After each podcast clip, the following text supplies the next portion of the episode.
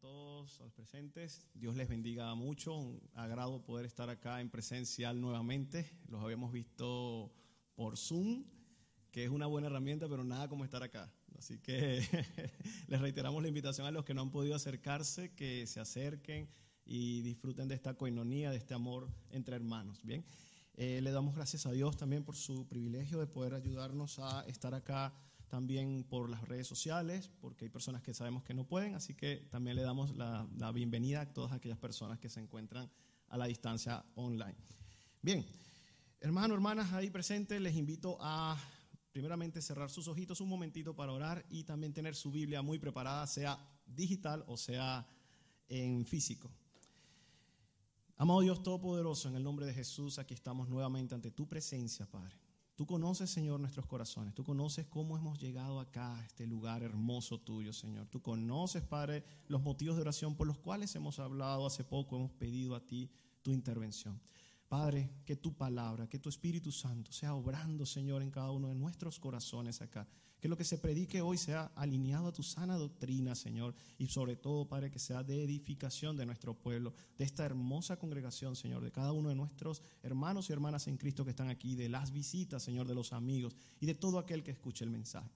En el nombre de Jesús oramos también para que eh, toda oposición, Señor, eh, que pueda querer impedir que esta palabra se dé, sea quitada en el nombre de Jesús, Padre Santo, y que fluya tu palabra potente en nuestros corazones.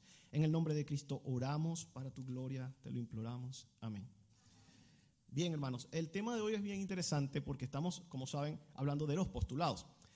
Los postulados son como una especie de artículos ¿sí? de nuestra, de nuestra eh, Iglesia Alianza Cristiana Misionera. Y cada artículo habla de algo importante asociado a nuestra doctrina. El día de hoy toca hablar de la iglesia local. Vamos a hablar del postulado número 11. Lo tengo acá, lo voy a leer. Eh, mm, justamente el 11 nos dice, creemos que la iglesia, creación de Dios, formada por hombres y mujeres que creen en el Señor Jesucristo, redimidos por su sangre y nacidos de nuevo por el Espíritu Santo, tiene su expresión visible en la iglesia local. Bien, es decir, usted, yo, cada uno de los que estamos acá presentes, no solo en Talca, sino en cada congregación, es un reflejo de la iglesia de nuestro Señor Jesucristo. Bien, en eso se basa este postulado y vamos a estar profundizando lo importante que es, porque a veces los pasamos por alto, pero es realmente crítico para afianzar nuestra fe. Se dice que una buena madre o un buen padre daría todo por su hijo.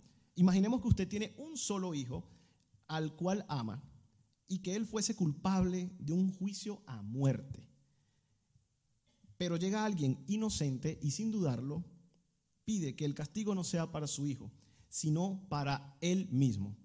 Es decir, reemplaza a su hijo y toma el castigo que su hijo merecía. Y el juez deja libre a su hijo y condena a la otra persona. ¿Qué haría usted?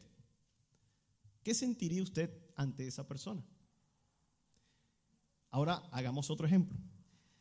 Si usted tuviese ese mismo hijo y le dijesen que la única forma de salvar a otra persona culpable es que su hijo vaya a pagar el castigo de esa persona, ¿usted lo permitiría? ¿Usted daría a su hijo para salvar a alguien que realmente es culpable?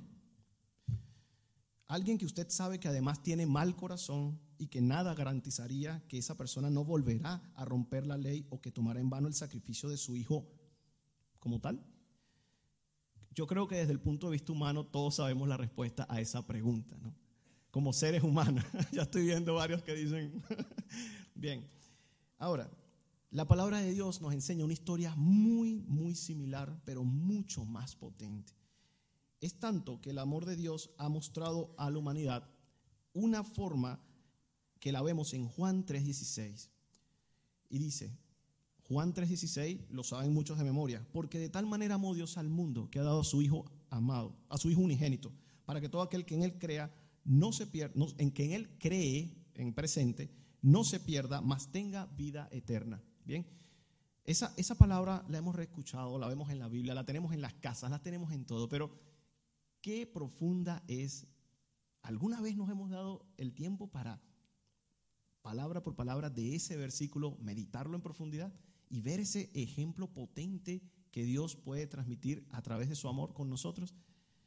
A eso vamos a reflexionar el día de hoy.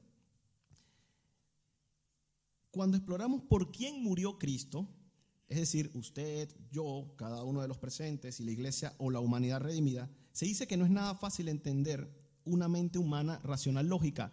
Lo siguiente, Romanos 5, 6, 8 nos dice claramente algo importantísimo. Porque Cristo, cuando aún éramos débiles, a su tiempo murió por los impíos. Ciertamente apenas morirá alguno por un justo. Con todo, pudiera ser que alguno osara morir por el bueno. Mas Dios muestra su amor para con nosotros en que aún siendo pecadores, Cristo murió por nosotros. Cuando yo leí hace años ese versículo, que ya estaba tocado por el Señor, pude entender la profundidad del amor de Dios. Nunca lo había leído o tal vez lo había leído y lo había pasado por rápido, ¿no? Pero cuando le hice detenimiento y dije, hey, espérate, es que Cristo murió por gente pecadora, por mí, por ti, por todos los que hemos fallado al Señor, no por gente inocente. Porque nuestra conciencia humana diría, es aceptable morir por un inocente, a lo mejor alguien dio la vida por otro, es un acto heroico, pero no. ¿Moriría usted por alguien culpable? Esa es la primera pregunta. ¿sí? Preguntas reflexivas, claro. Ahora bien, esto es lo que nos mostró el momento en el cual entró la gracia de Dios. Allí, la gracia de Dios, un regalo inmerecido. Qué gran amor nos mostró el Señor. Dar vida a los que merecíamos muerte y darla haciendo que pague un inocente en lugar nuestro. Eso es lo que hizo Jesús por ti, por mí, por cada uno de los que estamos en la humanidad redimida. Y ese inocente es nada más y nada menos que su propio Hijo, Jesucristo. Alguien solamente que tenga un grandísimo e infinito amor, muy profundo, y un gran poder podría hacer eso. Y ese alguien solamente es Dios.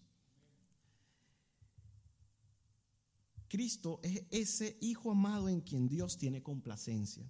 Y ese Hijo murió por amor y obediencia al Padre. Además, en todo su paso por la tierra hace más de dos mil años, Cristo lo que hizo fue mostrar un amor inconmensurable, un amor que no se puede medir. Es un amor muy profundo. Usted recuerda cuando los evangelios nos dicen que Cristo andaba sanando enfermos, liberando cautivos, eh, eh, haciendo milagros que nadie podía hacer en su época, perdonando. Dice que incluso los vio como un pastor que mira ovejas que no tienen pastor.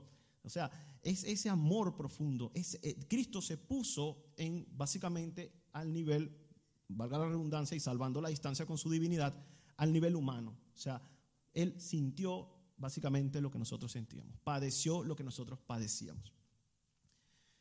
¿Entiendes cuánto nos ama Dios como iglesia, como persona? Y quiero que hoy cuando nombre la, palabra iglesia con I mayúscula, se hagan cuenta que hablo de la persona, de ti, de mí, como parte del cuerpo de Cristo. ¿sí? No de las cuatro paredes, que físicamente muy hermoso, muy bonito, pero me refiero a esa iglesia redimida, a la persona. ¿sí?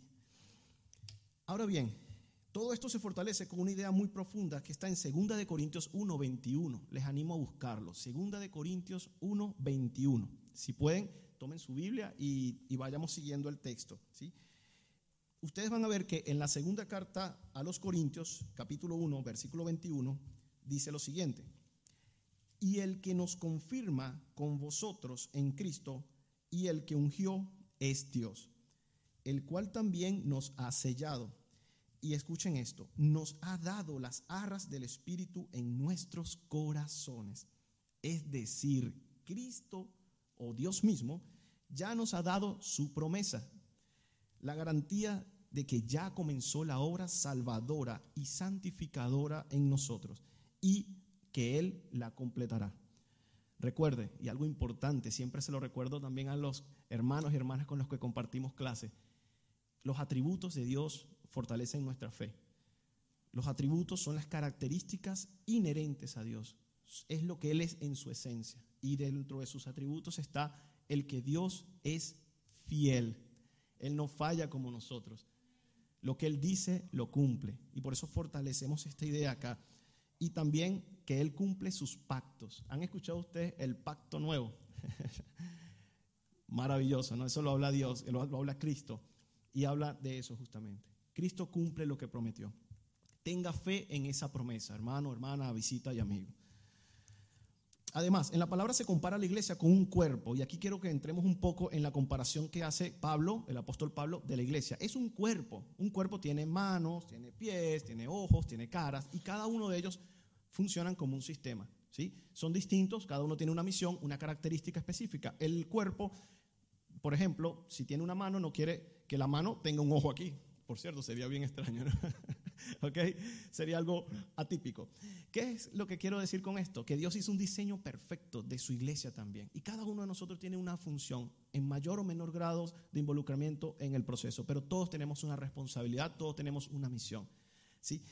Ahora, ¿qué sucede? Esa, comparación ustedes la pueden ver en 1 Corintios 12, del 4 al 31. Si quieren, tomen la nota porque es un poco larga, no la vamos a leer toda el día de hoy, pero vamos a tomar algunas ideas de allí. Primera de Corintios 12, o sea, capítulo 12, versículos del 4 al 31. Ahí nos enseña en forma general que al ser parte de esa bella iglesia recibimos dones, y aquí viene una palabra clave. Un don no es lo mismo que un talento, hermano o hermana, son distintos. Recibimos dones, son inspirados por el Espíritu Santo. No es el talento natural con el que nacimos, que hay muy, muy buenos deportistas, por ejemplo, y tienen el don del fútbol, el don del básquetbol, por hacer un ejemplo sencillo, el don de la música, disculpe, el talento, no el don. Pero estamos claros que cuando Dios nos da un don, es como equiparnos, como darnos una herramienta adicional a esa mano, a ese cuerpo, a ese ojo que antes tenía una cierta visión y lo potencia, ya sea que trabaje en conjunto con el talento o que sea algo nuevo. Normalmente la mayoría de los dones que he visto, no me he encontrado tantos, pero la mayoría han sido cosas que no estaban en mí. Por ejemplo, si antes a mí no me gustaba explicar cosas, era impaciente, ahora me vuelvo súper paciente y tengo una pedagogía de magíster de, no sé, de Harvard, por decirte un ejemplo. O sea, a, eh, eh, eso voy. O sea, cosas que usted dice, ¿de dónde me salió esto a mí? Dios te capacita. Eso es lo que quiero decir. Dios nos capacita. Y a cada uno de nosotros como creyentes en Cristo nos ha capacitado con alguna característica. Si no la conoce, ora al Señor para que la identifique. Y si la conoce, ya sea que sean una o varias, depende, úsela al Señor con humildad con lo que tiene, Dios lo potencia. Y de eso se va a tratar un poco la, la, predica de hoy. Todo esto ha sido introducción, tranquilos que antes de las cuatro terminamos, no se preocupen. es broma, es broma, no va a ser tan larga. Ok. Ahora bien, ¿qué sucede? Este cuerpo es el que siglo a siglo ha ido creciendo, haciendo la comparativa de Pablo, ¿no? Este, este cuerpo que llamamos iglesia ha ido creciendo siglo a siglo. Bien, luchando, avanzando y expandiéndose con la invaluable ayuda del Espíritu Santo a nivel mundial. Y esto es importante. No es por hombres y mujeres valientes nada más, es por el poder del Espíritu Santo en esos hombres y mujeres valientes que a nosotros nos ha llegado el Evangelio y que podemos también transmitirlo a otras personas en el mundo, en el planeta. ¿ok? Ese crecimiento se ha dado así. Y eso lo conocemos como la iglesia de Cristo. Cuando hablamos de esta bella iglesia, no se trata de las cuatro paredes, como ya lo dije, ¿ok? Hablamos de un cuerpo vivo, pero escuchen bien, vivo por Cristo y vivo para Cristo. Es decir, Cristo mismo nos da la vida, pero tenemos un propósito en Cristo para tener esa vida. Bien, una misión, básicamente. Entonces, hay que estar claros como hijos e hijas de Dios que esa es la misión, la visión es esa. Bien esa iglesia también se refleja en cada uno de nosotros como una iglesia local. Y aquí es donde entramos un poco en el postulado. Esa iglesia hermosa que Cristo creó hace más de dos mil años, aquí está presente.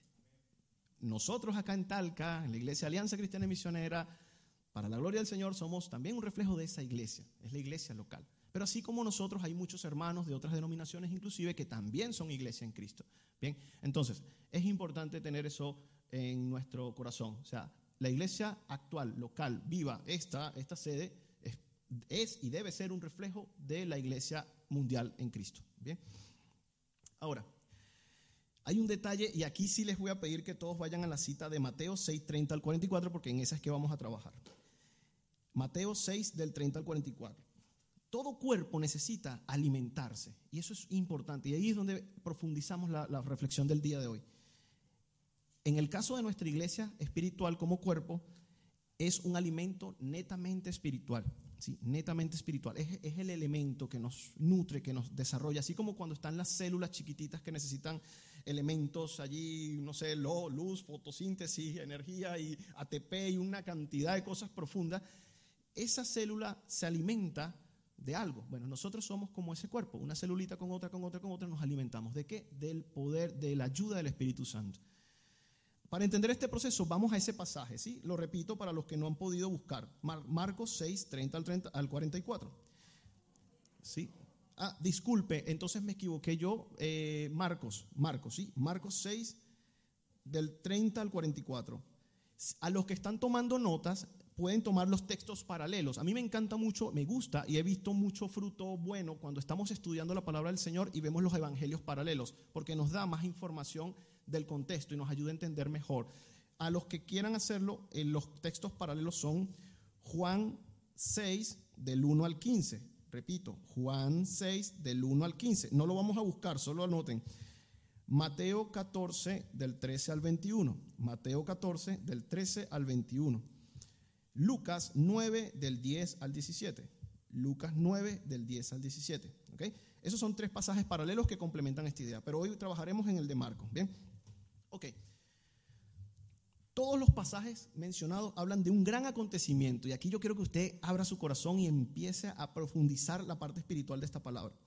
La alimentación de cinco mil hombres a través de la multiplicación milagrosa de cinco panes y dos peces. Y aquí yo quiero que las señoras, los señores que vamos a los mercados a comprar, díganme, ¿cómo hacemos para alimentar cinco mil hombres con cinco panes y dos peces? Humanamente es imposible. Por más que lo rindamos, por más chiquitito que lo extendemos, por más que lo, no podemos hacerlo, ¿ok? Pero Dios sí puede. Vamos a verlo. Este interesante pasaje nos explica que Jesús y los apóstoles estaban en un lugar apartado y solitario. Y allí llegó mucha multitud. Mucha gente seguía a Jesús, recuerden. No había dónde comprar. Era un desierto, en un lugar alejado. Y mucho menos dónde conseguir fácilmente la comida. Eran cinco mil hombres, y eso sin contar a las mujeres y los niños que estaban con ellos, probablemente. Entonces había muchas más personas de los famosos cinco mil hombres mencionados. Bien. Ahora, indica que se acercaba la noche, ¿ok? Y que era prudente dejarlos ir a tiempo para que se alimenten. Fue lo que le dijeron los apóstoles a Jesús, aconsejando a los apóstoles a Jesús. Vaya Dios, vaya, vaya. Esto es interesante. Además, indica eh, otra cosa. Tenían muy pocos recursos, y esto es importante, recursos. A veces nosotros como iglesia queremos contar con los recursos humanos que tenemos, pero nos olvidamos del alimento y de quien da los recursos verdaderos, que es Dios. Esto tomémoslo como cuidado. Tenían muy escasos recursos para alimentar a tanta gente. ¿Ok? Para que se den una, idea, un apóstol le hizo la, mención a Jesús de que ni 200 denarios, y ya van a ver qué era, alcanzarían para alimentar a toda esa multitud. Ni siquiera 200 denarios. ¿Sabe usted cuánto era el, equivalente del denario en aquella oportunidad? Muy bien, sí, por acá ya están haciendo el comentario. Un día de salario. Ni que usted tenga 200 días de salario puede alimentar a 5 mil hombres y todas las mujeres y niños adicionales que estaban allí reunidos con Jesús. Esto nos da una idea de la magnitud de imposibilidad que tenía ellos de poder resolver el problema. No podían, humanamente no lo iban a hacer. Ahora, ¿qué pasa? Vamos a ver qué hizo Jesús.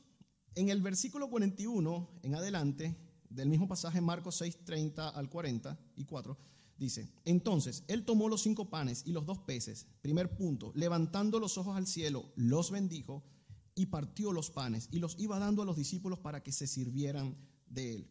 También repartió los dos peces entre todos. Y escuche bien, y aquí hermanos donde quiero que vea el milagro. Todos comieron, pero no solo comieron. Cuando no sobra comida, ¿qué dices tú? Voy a darle poquito a los otros y al otro también y a mí también para que rinda. Exacto, esa es la palabra clave y se saciaron. Cuando usted se sacia de comida es porque comió y comió mucho. comió de todo. Ahorita que pasó el 28 lo sabemos, así que se, comió sabroso y abundante. Y recogieron además 12 cestas llenas de los pedazos y también de los peces. Los que comieron los panes eran cinco mil hombres, dice el texto. Vaya manera de alimentar a este pueblo. Vaya manera de hacer un milagro. Definitivamente las horas, por la hora y las condiciones de ese pueblo estaban seguramente sedientos. Imagínense usted si usted sale aquí a la puerta y le pega el sol y tiene un poquito de sed porque tal vez no ha bebido agua después del culto. ¿Qué será esta gente que tenía horas persiguiendo a Jesús en el desierto abierto, en Jerusalén, en la zona de Israel, que es cálido, que es caliente, que quema? en un, lugar apartado, o sea, las condiciones eran implacables, eran duras. Y aún así, Cristo proveyó ese alimento. Tal vez tú, hermano, tal vez yo, hay situaciones implacables en las que hemos pasado, estamos pasando. No las entendemos, no las sabemos. Nuestros recursos se acabaron, se agotaron. Pero los recursos del Señor no se agotan. Los recursos del Señor están para ti, para mí, conforme a su voluntad. Y lo bueno del Señor es que su atributo es que Él es bueno, bondadoso, es un Padre bueno. La palabra de Jesús nos, recuerda también. Nosotros como seres humanos somos malos y aún así le damos cosas buenas a nuestros hijos. Nuestro Padre no nos las dará a nosotros. Esa es la confianza que dice Jesús que tengamos en Él. Es algo espiritual, como lo dije, hermano. Esto no es netamente intelectual, es algo espiritual. Es importante afianzarlo. Ahora vamos a entrar un poquito en este análisis, porque esto es algo importante para nosotros como iglesia. Analizando a la iglesia nuestra actual, me refiero a la iglesia mundialmente hablando, y también por supuesto a esta iglesia local, ¿qué podemos preguntarnos? La primera pregunta importante, y aquí quiero que usted mismo se vaya respondiendo. ¿Estamos sedientos y hambrientos por el alimento espiritual de Dios? como estas personas estaban por ese pan y esos peces? Esa es la primera pregunta.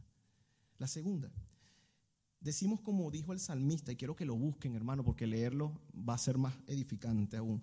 Salmo 42, 1 y 2. Este, este salmo me encanta a mí de una forma impresionante.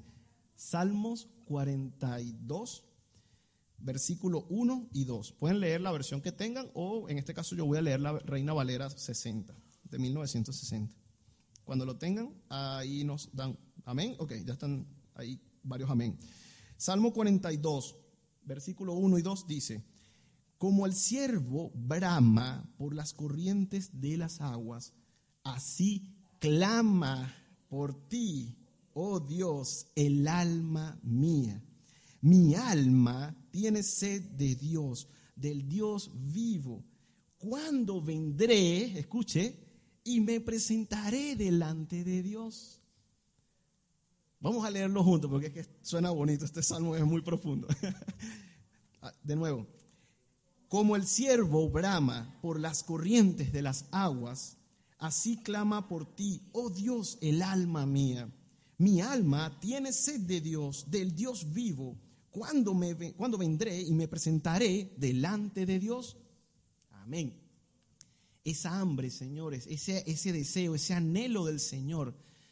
Eso es lo que quiero que nos preguntemos hoy. ¿Lo tengo? ¿Lo he tenido y lo he perdido? ¿Lo tuve y ya no más? ¿O lo sigo teniendo todos los días? ¿O tal vez lo tengo y no recibo la respuesta que quiero todavía del Señor? La pregunta es, ¿por qué el Señor tiene que responder tu respuesta como tú la quieras? ¿Y por qué mejor no oras para alinear tu voluntad a la respuesta que el Señor te está dando? y saber entender en la sabiduría y con la humildad de corazón lo que Dios quiere expresarte para ti como iglesia y como cuerpo de Cristo, como persona que perteneces al Señor Jesús. Recuerda que esto va dirigido a hermanos, hermanas en Cristo, ¿sí? Pero también a personas que tal vez se estén preguntando sentados, ¿será que Dios tiene algo para mí? ¿Será que Dios tiene alimento para mí? Porque todos tenemos problemas, creas en Dios o no. La pregunta es, ¿cómo vamos a resolver esos problemas? ¿Con mi fuerza y mis recursos, los cinco panes y los dos peces? o con el poder de Jesús, dejándole los recursos míos al Señor y diciéndole, Señor, me entrego a ti, obra tú conforme a tu voluntad. ¿Sí? Ahora, otra, otra reflexión, ¿realmente estamos disfrutando y comiendo esa valiosa comida espiritual que Dios tiene para nosotros diariamente? Y esa es otra pregunta importante. La palabra es una delicia. ¿La estoy meditando y profundizando en ella diariamente como debería? Lo hacía y ya no lo hago, a veces sí, a veces no. ¿Qué importancia le doy en mi corazón a la palabra del Señor? Así como yo, por ejemplo, tengo mi trabajo, tal vez tengo estudios, tengo que ir a una clase, etcétera, siempre le damos cierta importancia a algo en nuestra agenda. ¿Cómo está la agenda o el espacio de mi agenda para Dios? ¿Está siendo el mejor? ¿Está siendo el peor? ¿Podría mejorar? Básicamente es eso, una reflexión para que usted trabaje con el Señor. Si ya tiene su agenda, perfecto. Si no la tiene, arréglela. Pero el Señor es misericordioso, ¿ok? Eso es importante. Ok, Tal vez estamos flacos y débiles, arrastrándonos por el desierto espiritual de la vida, sin la comida de nuestro Padre celestial. Tal vez como unos niños que no quieren comer la comida nutritiva de sus padres. A veces también pasa. Tenemos una delicia, tenemos un restaurante exclusivo espiritual para nosotros, con la palabra, con la oración, con la iglesia, con los ministerios, y decidimos, decidimos, óigase bien, no comer de esa comida tan exquisita, pasar hambre a veces tal vez, pasa a veces, ¿sí? Pero también pasa otro fenómeno, y aquí me llamó mucho la atención porque es cierto, tal vez estamos muy gordos, fornidos, así, oh, grandote, como un zumo de esos japoneses que son gordotes y fuertes, algo así. Pero estamos fornidos de pecado. Sí, no dije pescado, ojo, de pecado, ¿ok? Llenos de pecado. Esto sería equivalente a comer pura comida chatarra, que tarde o temprano te va a ocasionar daños a la salud. Sí, esa sería la comparación. Espiritualmente, ¿qué estoy comiendo? La comida chatarra del mundo, ¿sí? Teniendo una delicia y un manjar en la palabra del Señor. Lo hablábamos hoy en la clase en la mañana también. Renueva el espíritu de tu mente, renueva la, renuévate con la palabra del Señor. Usted lee las noticias, ojo, y a mí como siempre le digo, me gusta leer noticias, eh, me gusta estar informado. Entonces, pero a veces lee las noticias y uno sale asustado, deprimido, triste, preocupado. Bueno, con motivos de oración muchos también, por supuesto. Pero más allá de eso, lo que quiero es, ¿dónde está tu mente? ¿De qué se está alimentando tu mente? Porque de eso es que vas a estar pensando y vas a estar activando y eso te afecta las emociones también. Ahora, tú como parte del cuerpo de Cristo, ¿con qué comida espiritual estás llenando tu vida? ¿Qué comida espiritual consumes más? ¿Consumes más la comida de Dios? ¿Consumes más la comida del mundo?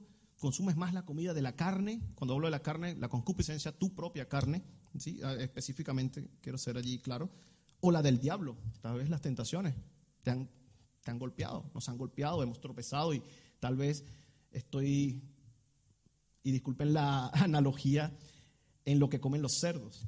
¿sí? Si alguno ha oído o ha escuchado de qué comen los cerdos, es un desastre. Entonces, tal vez de eso es que estoy comiendo en lugar de comer de las cosas del Señor como hijo de Dios o hija de Dios inclusive. O tal vez tienes un mix de esas cosas. Comes un poquito de la comida del Señor, un poquito de las cosas del mundo, un poquito de las cosas del diablo y entonces tu nutrición está un poco extraña o la nuestra, ¿sí? Tenemos que tener esa reflexión, ¿sí? Ahora, podríamos pasar toda la tarde haciendo reflexiones, pero yo sé que ustedes se quieren ir a almorzar hablando de tanta comida. no, es broma, sí. Este, pero el resumen aquí que quiero que se lleven es, ¿estoy comiendo lo suficiente del alimento espiritual que Dios me da? ¿Estoy comiendo realmente de ese, de ese alimento como debe ser? ¿Estoy creciendo conforme a lo que recibo de Dios? Eso también es otra cosa. A veces a los que crían animales, tú le das la misma cantidad y hay unos que crecen más que otros. Y tú dices, bueno, pero este le estoy dando, le estoy dando y sigue chiquitito, sigue débil, vamos a ver qué hacemos. Pasa a veces. ¿Me sigue? Ahora, no quiero que se confunda este mensaje con que solo me refiero a empezar ahora y focalizarnos en puro activismo religioso, porque no estamos hablando de ser legalista o cosas similares, ¿ok? Ahí tampoco quiero que estemos confundiendo el mensaje.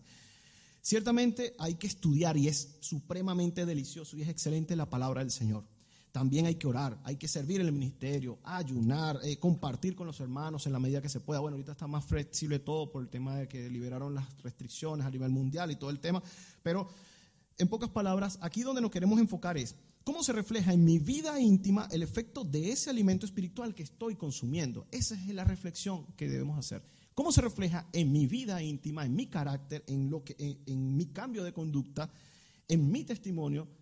El que yo estoy comiendo la comida espiritual que el Señor tiene para mí, como iglesia, como cuerpo de Cristo, como parte del cuerpo de Cristo. Eso es importante, hermanos, hermanas, importante que reflexionemos en eso.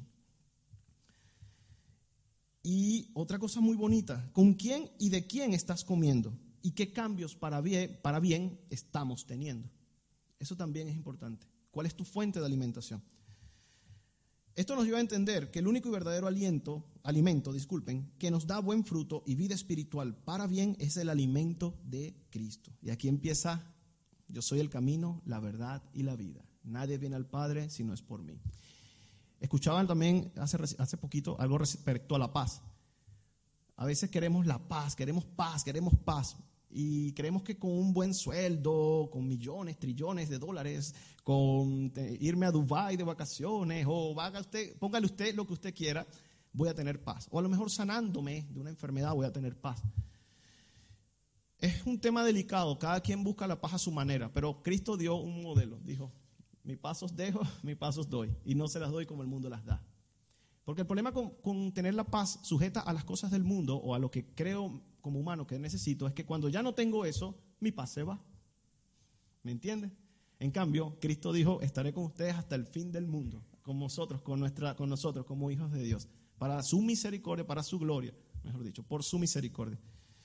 Ahora, qué bonito saber algo adicional el alimento de Dios. De Él proviene esta unción verdadera para poder vivir una vida cristiana que agrade a Dios en lo íntimo y en todo tiempo y lugar. Lo hablaba hoy también con nuestros hermanos en la clase. Decíamos, todos tenemos trabajos, estudios, eh, vecinos, amistades, o sea, otro contexto que no necesariamente es la iglesia, es lo que quiero decir. A veces es muy fácil ser santo en la iglesia o santa, pero cuando vas al mundo a veces no es tan sencillo por muchas presiones que hay. La pregunta es, ¿cómo estoy orando en esa dirección para pedir la ayuda del Señor y mantener una línea recta en todo tiempo? Aunque eso me genere conflictos, va a generar conflictos, punto, va a generar conflictos, porque no te estás congraciando necesariamente con todos, porque estás rompiendo, porque a lo mejor otro piensa que la ideología de género LGTQ, X, Y, Z, llámele la letra que quiera, es correcto cuando la palabra de Dios dice otra cosa. ¿Me sigues? Y nosotros como cristianos entendemos que es un tema espiritual y oramos por esas personas y pedimos que la misericordia del Señor los alcance. Conozco personas así. Son muy buena gente, aparentemente y todo, pero también sabemos que están perdidos en el espíritu, en, lo espiritual, porque así lo dice la palabra del Señor. Y nuestra misión es orar por ellos. Lo relataba como testimonio. He tenido amigos hace 15 años más o menos que no es que eran personas que estaban eh, perdidos así, súper perdidos en el mundo, si lo relativizamos un poco el tema, pero que no creían en Cristo, tal vez a una relación íntima y personal. La vida nos separa por temas migratorios, por temas de lo que sea, pero seguimos orando por ellos en el transcurso de la vida.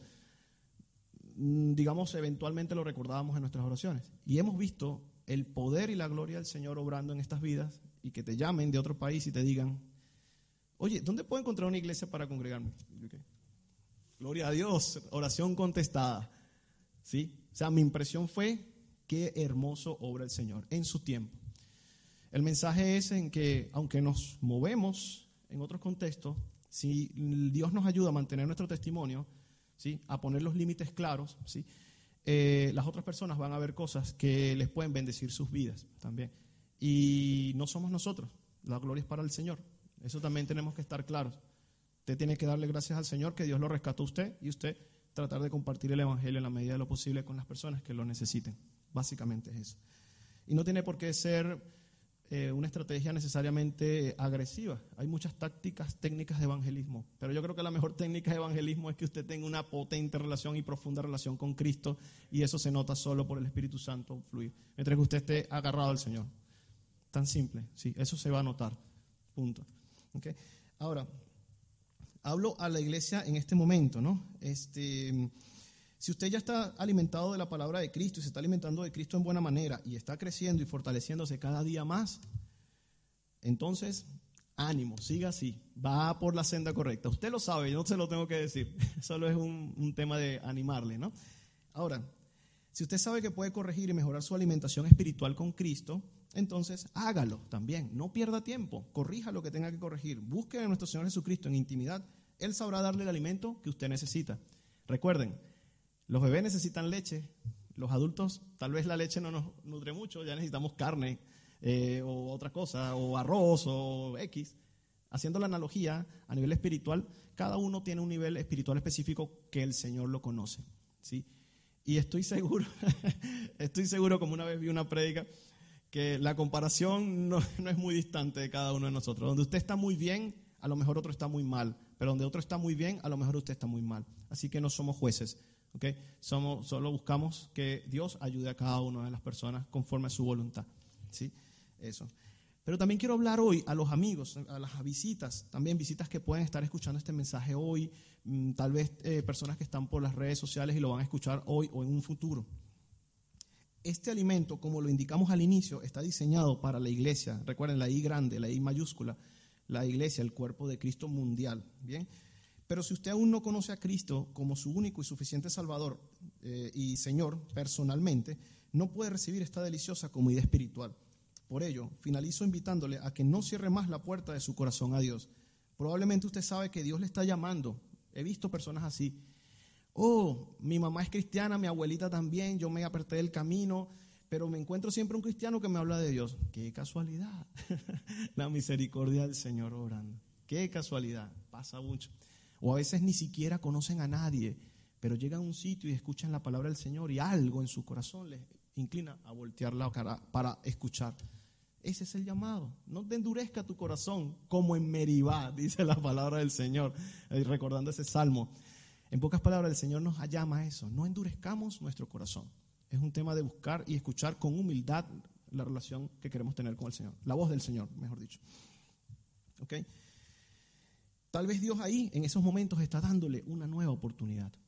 Y créanme, conozco personas, conozco personas que lamentablemente, a pesar de muchos llamados, tener familia cristiana, mamá o papá o tíos o amigos cristianos que le hablaban del Señor, se insistieron en su eh, camino fuera del Señor, en pecado, y ellos lo sabían. Y lamentablemente ese pecado los arrastró a la muerte física y probablemente, como sabemos, si nunca hubo un arrepentimiento genuino ante el Señor Jesús y una reconciliación con el Señor en, en el último instante de su vida, también a la perdición espiritual. Eso es soberanía del Señor. ¿A qué voy? Nosotros no sabemos cuándo va a ser la última oportunidad que vamos a escuchar acerca de Dios. No juguemos con eso. No juguemos con eso. Em, la palabra del Señor nos dice en Romanos 1, me, gusta mucho ese capítulo, es muy profundo, muy potente y muy doloroso lo que describe al final de ese capítulo. Las personas que se empeñan en pecar deliberadamente contra Dios y las consecuencias que trae esto. Son cosas muy delicadas, muy tristes, muy fuertes. Tanto así que dice que el Señor prácticamente como que los dejara ¿sí? a las consecuencias del pecado. Como que no los pastoreara, pues. Entonces, creo que esto también es un llamado importante, amigos. Tienes la oportunidad todavía. Si estás aquí escuchando este mensaje, no soy yo, no es esta iglesia, es Dios contigo. Aprovechalo. Si usted aún no es parte de la iglesia de Cristo, es decir, no conoce a Cristo como su Señor y Salvador, como el único camino a Dios, como la verdad y como la vida, entonces en este momento yo le invito a orar para que no retrase más esa bendición de Dios para su vida, para que reconozca ante Cristo sus pecados, para que se arrepienta de estos pecados. Pídale que le perdone, que le limpie, que salve y que santifique su vida. Pídale que le llene el Espíritu Santo y pídale también con fe que anote su nombre en el libro de la vida. Hágalo con fe en Dios y sin dudarlo. Recuerde, Dios es fiel, así lo dice. Dios puede restaurar su vida, Dios puede restaurar nuestras vidas para bien en un nuevo diseño. escuche bien estas últimas palabras, ya estoy cerrando. En un nuevo diseño que sea de gran bendición y alineado a los propósitos de Dios para su vida. Confíe en Cristo.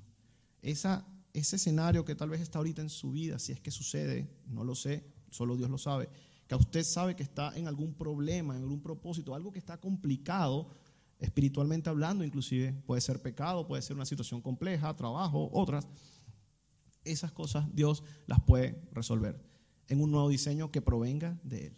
¿sí? Así que ánimos hermanos, hermanas, cierro con esto, vamos a invitarles por favor a orar en este momento y ya con esto estamos terminados en cuanto al mensaje de hoy.